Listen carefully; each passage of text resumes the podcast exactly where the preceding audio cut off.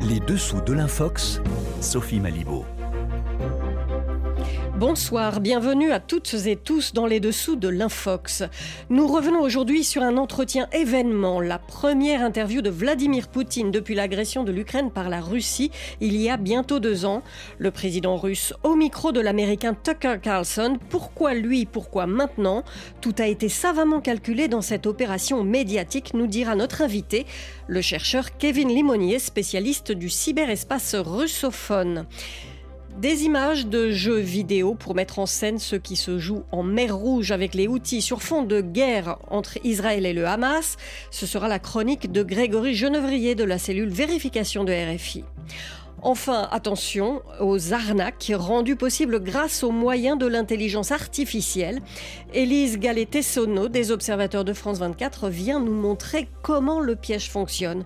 Mais tout de suite, c'est notre invité.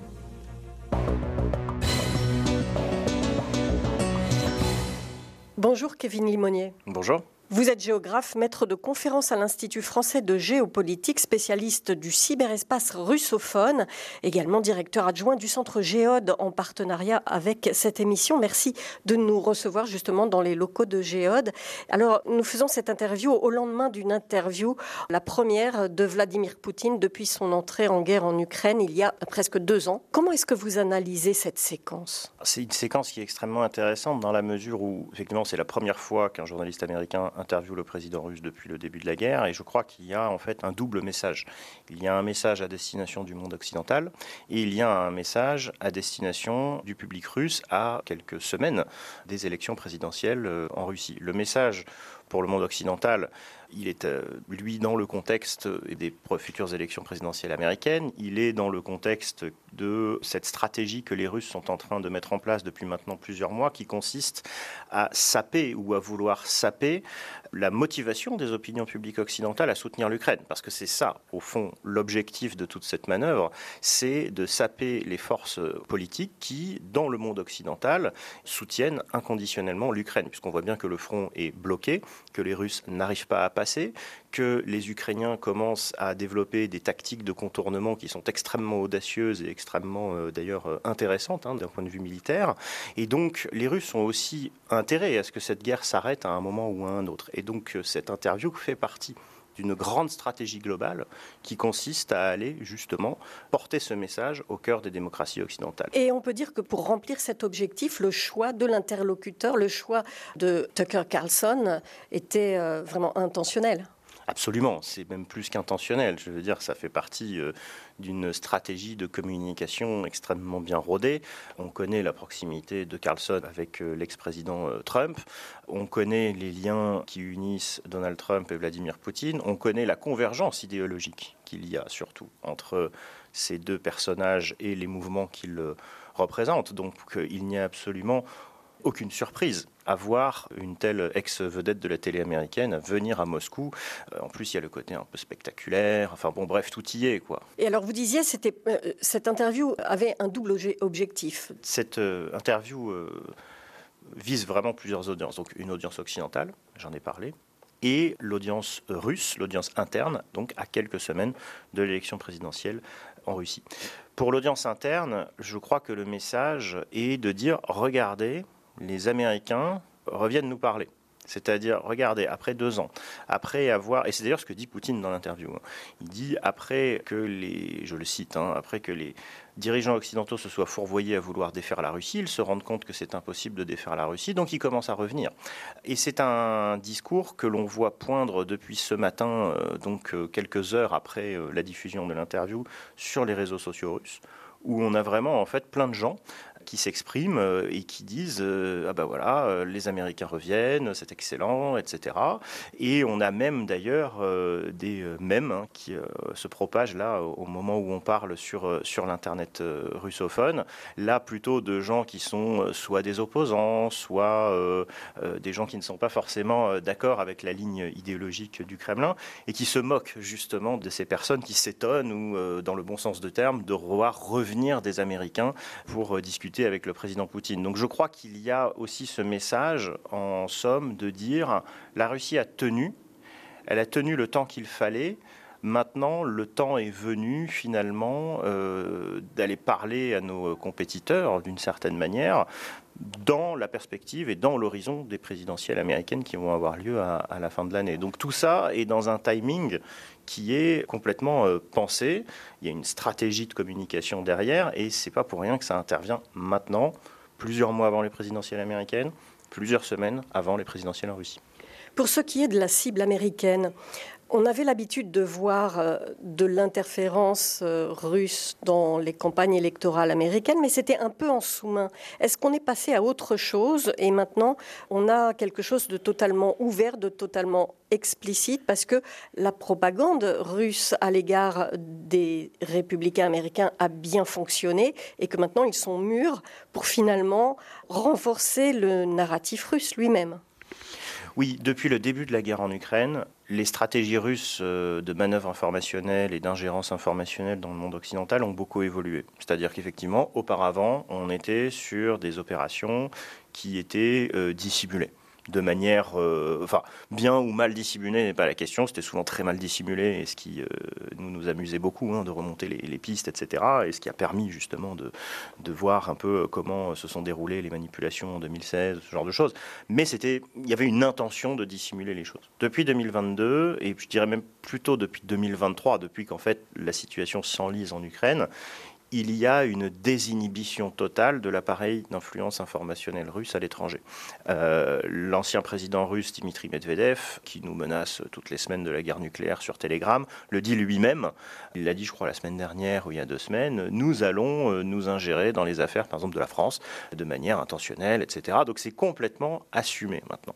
Et euh, ça correspond aussi à un degré de maturité de l'appareil de propagande et de manœuvre informationnelle russe dans le monde occidental, c'est-à-dire que jusque il y a eu plusieurs phases.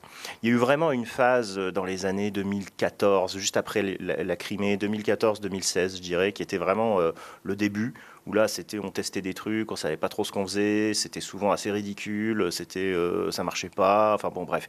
À partir de 2016, il y a clairement une professionnalisation avec, euh, voilà, des fortunes hein, qui se sont bâties comme Prigogine, etc., etc.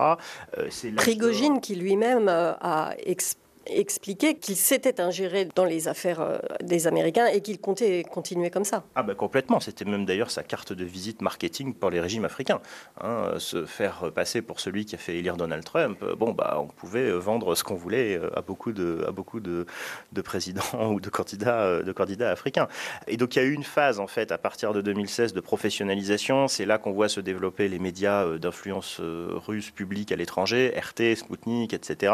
Et puis en fait à partir du Covid, euh, à partir de la pandémie, en France aussi à partir des Gilets jaunes, on, constate en fait un enracinement des narratifs, du discours et des logiciels idéologiques qui sont portés par ces centrales médiatiques et par cet appareil d'influence. De sorte qu'aujourd'hui, ces centrales médiatiques sont bloquées hein, en Europe hein, depuis le début de la guerre. Hein. RT, Sputnik, normalement, même si ce n'est pas tout à fait le cas, ne sont plus tout à fait accessibles dans le, en Europe, par exemple.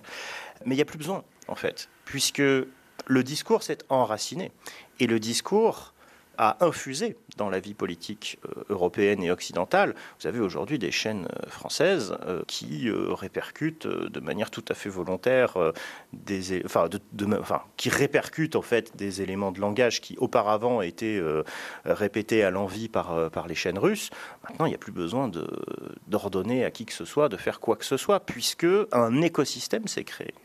Et alors le, discours, hier, il concernait toujours la même justification de la guerre en Ukraine, et il a remis euh, le couvert sur la question de la dénazification, sans aucune contradiction, oubliant totalement aussi le volet victimes civiles en Ukraine, etc., euh, etc.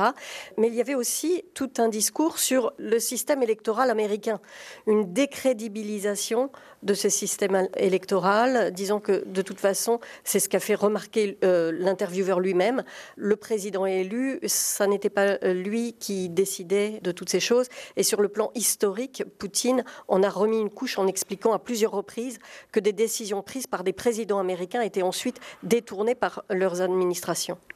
Oui, alors le mélange, on va dire, l'espèce de pot pourri euh, géopolitique, slash euh, à moitié conspirationniste, slash voilà, que Poutine a fait pendant deux heures, est extrêmement intéressant parce que, alors déjà, tous les éléments de langage et tout ce qu'il raconte, ce sont des choses que l'on peut voir depuis des années euh, sur les étals des bonnes librairies de Moscou. C'est-à-dire que vraiment, il a absorbé ce que un certain nombre d'intellectuels, un certain nombre de, journalistes russes racontent depuis des années dans beaucoup euh, d'ouvrages qui euh, sont nés dans les années 2010 euh, par rapport à une certaine crise de confiance, hein, enfin une crise de confiance par rapport au, au système démocratique occidentaux. Donc il y a clairement de toute façon une toile de fond conspirationniste. Hein, qui est vraiment très présente chez Vladimir Poutine et qui est présente de toute façon euh, chez énormément de cadres euh, de, ce régime-là, parce que ça fait partie de leur logiciel de vision du monde, euh, tout simplement parce que, je dirais, on est sur des gens qui ont toujours pensé que la démocratie n'était pas une bonne solution et on est, euh, en tout cas dans le cas de Poutine et dans, dans le cas de beaucoup de gens qui, l'entourent, sur des gens qui ont été formés dans des services de renseignement soviétiques. Et, qui, et pour qui, donc, la manipulation, je dirais, euh, hors champ, c'est le métier. Donc, pour eux, il est absolument normal et naturel de penser comme ça. Vous diriez que c'est un coup médiatique euh, finalement réussi, une opération propagande à succès? Bah, ça, on, verra. Euh, pour l'instant, de ce qu'on voit depuis quelques heures, euh, je dirais que la cible semble être atteinte aussi bien en Russie que dans le monde occidental, parce que tout le monde en parle. Donc, euh, je crois que c'était l'objectif. Maintenant, on verra ce que l'opinion publique, les opinions publiques en retiendront. Mais on commence à voir émerger un certain nombre de petits, voilà, de, on commence à voir émerger des synthèses et, on va voir quelle sera la, la, substance essentielle qui va rester de ces deux heures de logorée extrêmement longue, extrêmement fastidieuse parfois à, écouter. Mais je dirais, pour l'instant, euh, ça a l'air de ressembler à un, succès. Merci Kevin Limonier.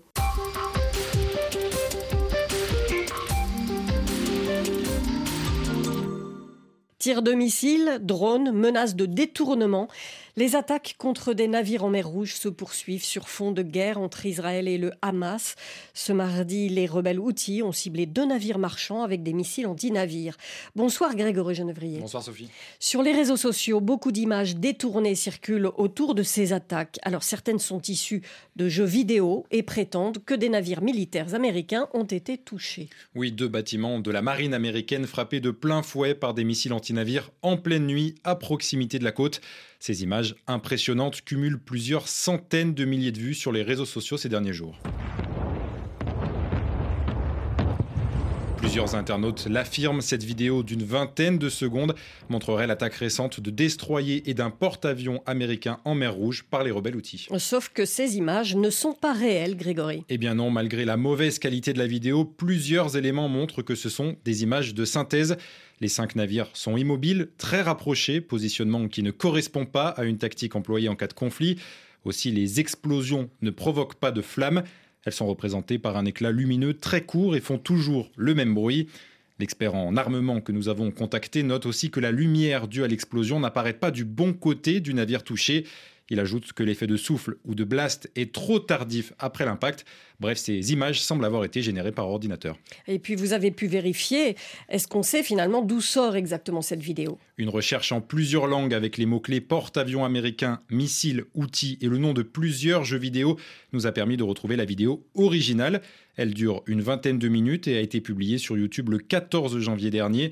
En légende, une mention précise vidéo créée à partir d'Arma 3 un jeu vidéo bien connu de simulation militaire ultra réaliste, souvent détourné pour partager de fausses images en temps de guerre. Et vous nous dites que ces images sont tellement réalistes que certains médias réputés sont tombés dans le panneau. C'est le cas du Times of India, de plusieurs médias brésiliens et d'agences de presse du monde arabe qui ont diffusé cette vidéo pensant illustrer les tensions en mer Rouge.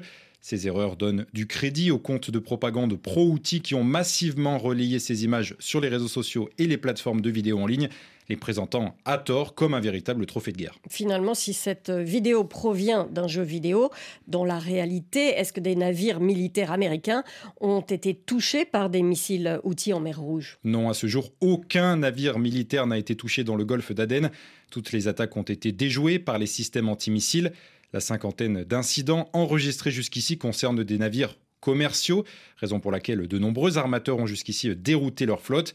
Cette vidéo vise donc à glorifier l'action des rebelles outils et à alimenter les tensions dans une région déjà hautement inflammable. Merci Grégory. Alors on aura prochainement l'occasion de revenir sur cet emploi massif des jeux vidéo dans la désinformation.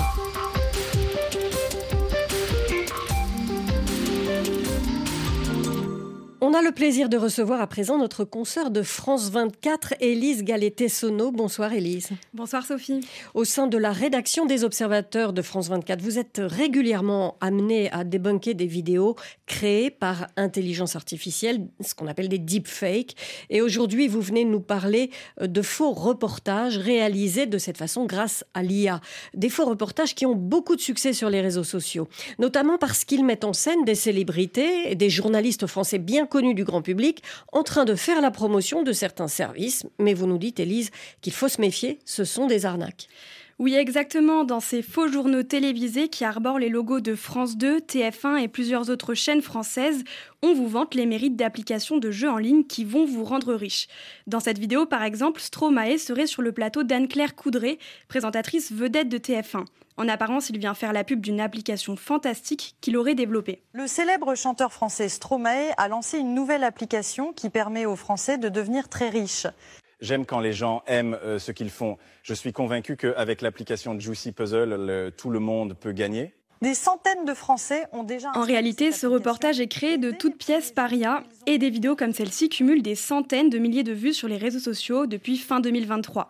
Leur but est tout simplement d'inciter au téléchargement d'applications de casino ou de jeux en ligne. Et vos collègues de France 24 euh, ont eux-mêmes été visés par ce type de pratique? Effectivement, France 24 a été la cible de plusieurs faux reportages comme celui-ci, où l'on peut voir Antoine Fenot, chroniqueur de l'émission Info ou Intox, raconter l'histoire d'une habitante de Marseille qui aurait gagné 80 millions d'euros, et ce grâce à l'application Casino du youtubeur MrBeast. Muriel Dubois, une habitante de Marseille, est devenue l'une des personnes les plus riches de sa ville. Elle a été sauvée par une application spéciale vacances du blogueur le plus riche, Monsieur Beast. J'ai trouvé une application sur le site de mon blogueur préféré, MrBeast, et j'ai décidé de l'essayer. Je n'en ai pas cru mes yeux lorsque j'ai commencé à gagner 1000 euros par jour.